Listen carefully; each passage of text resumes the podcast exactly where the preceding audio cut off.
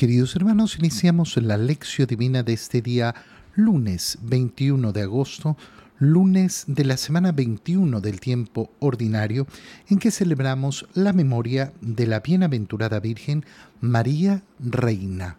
Por la señal de la Santa Cruz de nuestros enemigos, líbranos, Señor Dios nuestro, en el nombre del Padre y del Hijo y del Espíritu Santo. Amén. Señor mío Dios mío, creo firmemente que estás aquí, que me ves, que me oyes. Te adoro con profunda reverencia, te pido perdón de mis pecados y gracia para hacer con fruto este tiempo de lección divina. Madre mía Inmaculada, San José, mi Padre y Señor, Ángel de mi guarda, interceded por mí. En la primera lectura de esta memoria de María Reina, leemos la segunda carta a los tesalonicenses, capítulo 1, versículos 1 al 5 y 11 al 12. Silvano, Timoteo y yo, Pablo, deseamos la gracia y la paz que proceden de Dios Padre y de Jesucristo el Señor a la comunidad cristiana de Tesalónica, reunida en el nombre de Dios nuestro Padre y en el de Jesucristo el Señor. Hermanos, debemos dar gracias a Dios en todo momento como es justo, por lo mucho que van prosperando ustedes en la fe y porque el amor que cada uno tiene a los otros es cada vez mayor. Por eso nos mostramos orgullosos de ustedes ante las comunidades cristianas de Dios y de la constancia y de la fe que ustedes tienen en todas las persecuciones y tribulaciones que están sufriendo. Esta es una prueba de que en el justo juicio de Dios serán considerados dignos de su reino por el cual ahora padecen.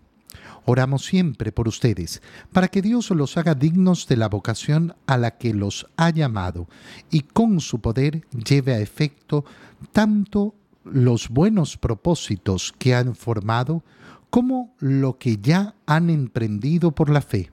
Así glorificarán a nuestro Señor Jesús y Él los glorificará a ustedes en la medida en que actúe en ustedes la gracia de nuestro Dios y de Jesucristo el Señor. Palabra de Dios. Estamos iniciando hoy día la lectura de esta segunda carta de San Pablo a esa comunidad de Tesalónica y por eso estamos en el capítulo 1 a partir del versículo 1 y tenemos ese saludo que hace San Pablo. Silvano, Timoteo y yo, Pablo. ¿Quiénes estamos escribiendo la carta? La carta la escribe Pablo. Pablo normalmente no escribía de su puño, sino que dictaba. Entonces Silvano y Timoteo seguramente son algunos de, eh, de, de los que está escribiendo la carta pero se ve que eh, los conocen en esa comunidad de Tesalónica, a Silvano, a Timoteo y obviamente a Pablo. Decíamos la gracia y la paz que proceden de Dios. Siempre el inicio de las cartas son con ese saludo de paz. ¿Cómo me acerco yo a las personas? ¿Me acerco con el deseo de paz o no? Un verdadero cristiano se acerca a toda persona siempre con el deseo de paz. Cuando una persona va por la vida siempre en son de guerra, siempre a la defensiva, siempre buscando que es que me van a hacer daño, me van a... Bueno, entonces yo no llevo a Cristo, no estoy transmitiendo a, a Cristo. Yo entro en interacción con cualquier persona con el deseo de paz para esa persona. Esa paz que procede de Dios Padre y de Jesucristo el Señor a esa comunidad cristiana, reunida en el nombre de Dios nuestro Padre y de Jesucristo. Este es el saludo, el saludo inicial. Y el saludo es tan grande y tan bello. Fíjate cómo inicia la Santa Misa. La Santa Misa empieza con un saludo. El Señor esté con ustedes y con tu espíritu. La paz de nuestro Señor Jesucristo, el amor del Padre y la comunión del Espíritu Santo estén con ustedes. ¿De dónde salen estos saludos de la misa? Esto sale del modo de hablar de los cristianos en los primeros tiempos, de transmitir la paz. Una vez me pasó que una persona me decía, ay, padre, usted eh, no saluda. ¿Cómo no saludo? Tiene que decir buenos días, buenas tardes, buenas noches. La paz esté con ustedes. Ese es el saludo. Si no, no conoces el saludo, bueno, es un problema tuyo. Pero, eh, pero, el sacerdote al iniciar la, la, Santa Misa está diciendo mucho más que buenos días, buenas noches, buenas tardes. Está dando el saludo de la paz en el Señor. Ese es el saludo más grande y más hermoso. ¿Qué comienza a decir entonces Pablo? Hermanos, debemos dar gracias a Dios en todo momento. ¿Cuál es la expresión de ese corazón pacífico que sabe acoger la paz de Dios? Que sea agradecido, que agradezca, que agradezca en todo momento. Qué bonito, qué bonito sería que yo pudiera definirme de esas eh, consultas que hacen a veces que son un poco ridículas. Eh, ¿Cómo te definirías en una palabra? Agradecido. Agradecido. Es imposible definirse en una palabra, es una verdadera tontería, pero qué, qué bonito que verdaderamente definiera parte esencial de nuestro ser, el tener un corazón agradecido. Yo soy un agradecido. Agradecido significa que soy consciente de que soy un bendecido. ¿Por qué eres agradecido? Porque soy un bendecido de Dios, porque soy un hijo de Dios. Den gracias a Dios en todo momento. ¿Por qué? Porque es justo. Es justo. Es un acto de justicia la acción de gracias no es, eh, eh, no es simplemente, eh, ay, bueno, una dádiva que yo doy. No, no. Es un acto de justicia. Eso es lo que corresponde a cada uno. A Dios le corresponde nuestra acción de gracias. Es justo. ¿Y por qué? ¿Por qué debemos dar esa acción de gracias como acto de justicia? Por lo mucho que van prosperando ustedes en la fe porque el amor que cada uno tiene a los otros es cada vez mayor, porque efectivamente han recibido la gracia del Señor. Y fíjate cómo Pablo en este momento comienza a decir, por eso nos mostramos orgullosos de ustedes. Esto es lo que nos enorgullece, haberles predicado el Evangelio y ver cómo el Evangelio está creciendo en ustedes.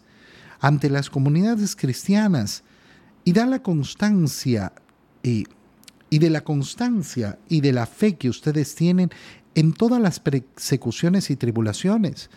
Miren, miren qué orgullosos estamos de aquellos hermanos nuestros de Tesalónica que son perseguidos, que tienen tribulaciones y que sin embargo siguen creciendo en la fe. Esta es una prueba de que en el justo juicio de Dios serán considerados dignos de su reino, es decir, de que han seguido creciendo en la fe, en el amor, de que dan testimonio, aun cuando tienen que enfrentar tantas pruebas.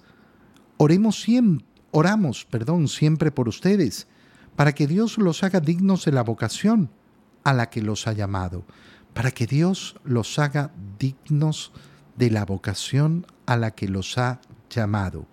Es una frase tremenda.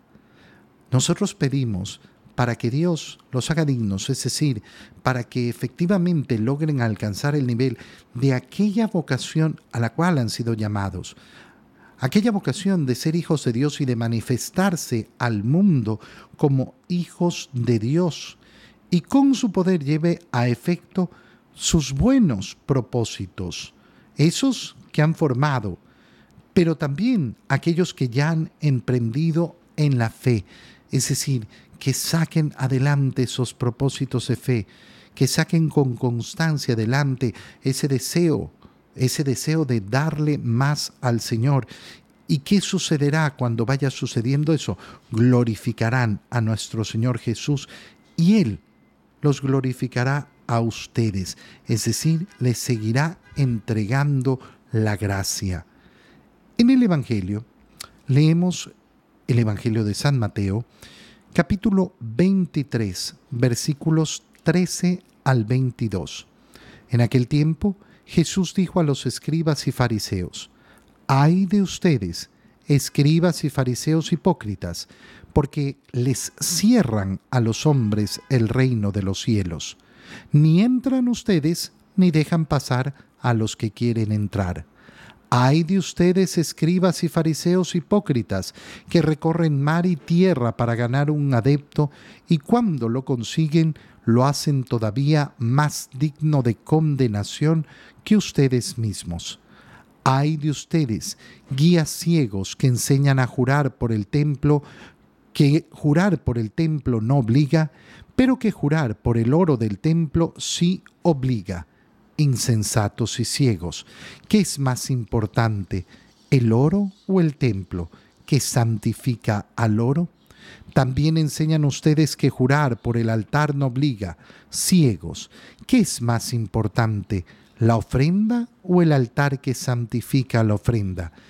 Quien jura pues por el altar jura por él y por todo lo que está sobre él.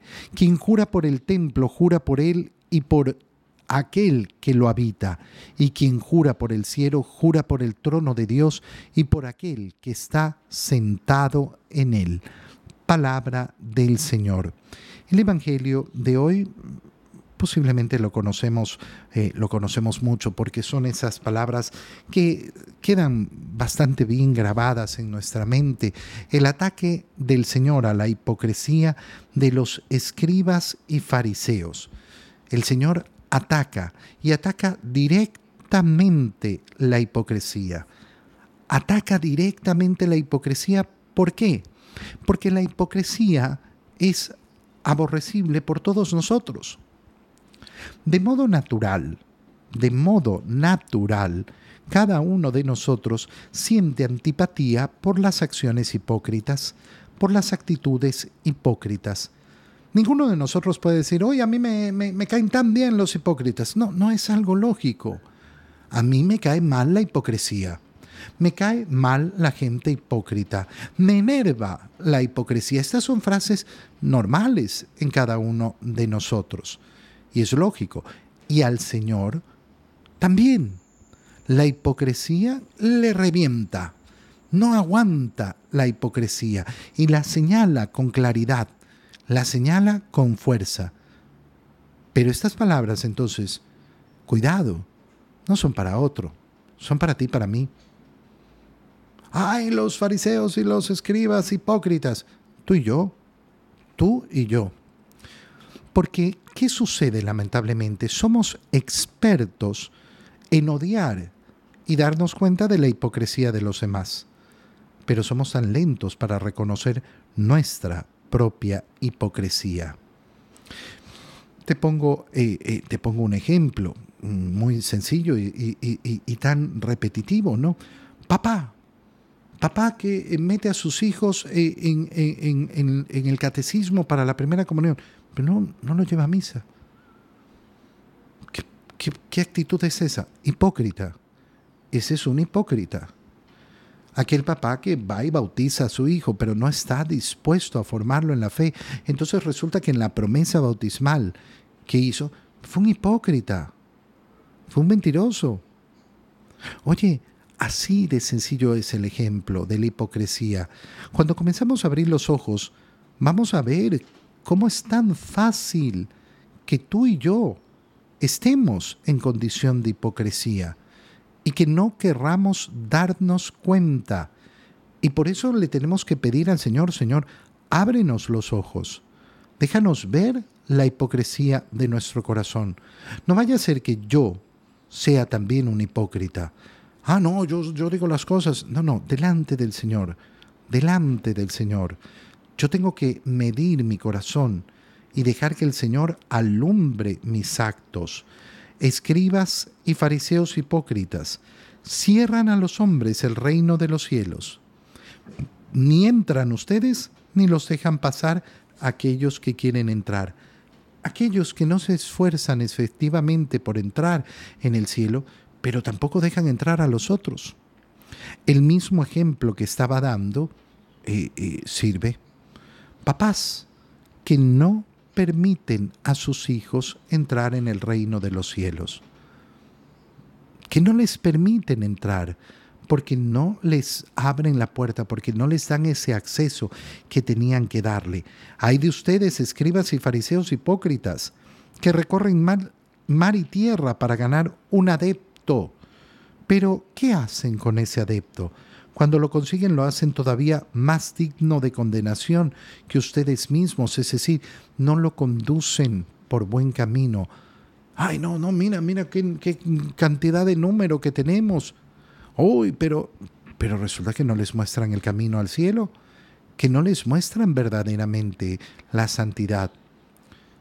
Oye, yo puedo tener un grupo muy numeroso. No, mira cuánta gente tengo en la iglesia, mira cuánta gente hay en mi grupo, cuánta gente. Pero los estás conduciendo al cielo o no? ¿Les estás abriendo las puertas de los cielos o no? Hay que preguntárselo. Hay de ustedes guías ciegos que enseñan tonterías, porque al final enseñan tonterías, eso es lo que está diciendo el Señor en esa hipocresía. Enseñan que jurar por el templo no obliga. Ay, no, es que hay juramentos que no, no, no valen. Si juras por el templo, no, pero si juras por el oro del templo, estas eh, eh, son profundas tonterías. Nosotros las podemos ver en, en, nuestros ambientes constantemente. Ah, no, pero, pero esto no, no, no, esto no obliga, esto. ¿Juraste o no?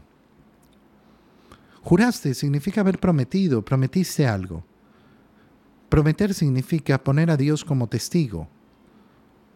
O no, una canita al aire. No, no es una canita al aire. Atento. La infidelidad matrimonial es un atentado contra el juramento que has hecho delante de Dios de ser fiel. No existe una canita al aire. Existe un acto profundo de, idolatría, eh, perdón, de adulterio.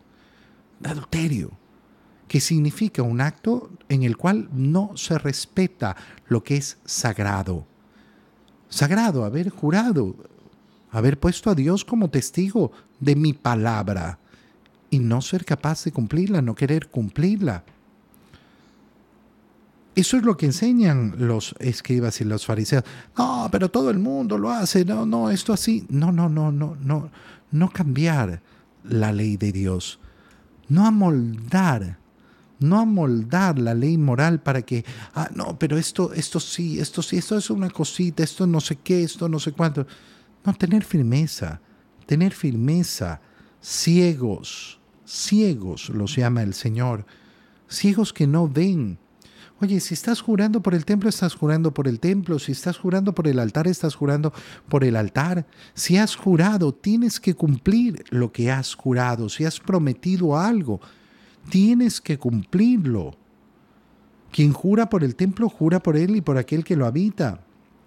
Y entonces, eh, eh, quien eh, jura por el trono de Dios y por aquel que está sentado en él, después el Señor nos dirá, por eso no hay necesidad de estar haciendo juramentos. Tú sí, sí, tú no, no. Que tu palabra sea recta. Pero pidamos la idea al Señor. Señor, ábreme el ojo ábreme, la misión para ver la hipocresía en mi corazón, para reconocer la hipocresía en mi corazón. Y Señor, permíteme, permíteme efectivamente caminar un camino verdadero, un camino alejado de hipocresías y engaños que no sirven para nada te doy gracias, Dios mío, por los buenos propósitos, afectos e inspiraciones que me has comunicado en este tiempo de lección divina. Te pido ayuda para ponerlos por obra. Madre mía Inmaculada San José, mi Padre y Señor, Ángel de mi guarda, interceded por mí. María, Madre de la Iglesia, ruega por nosotros. Queridos hermanos, que tengan todos un muy feliz día.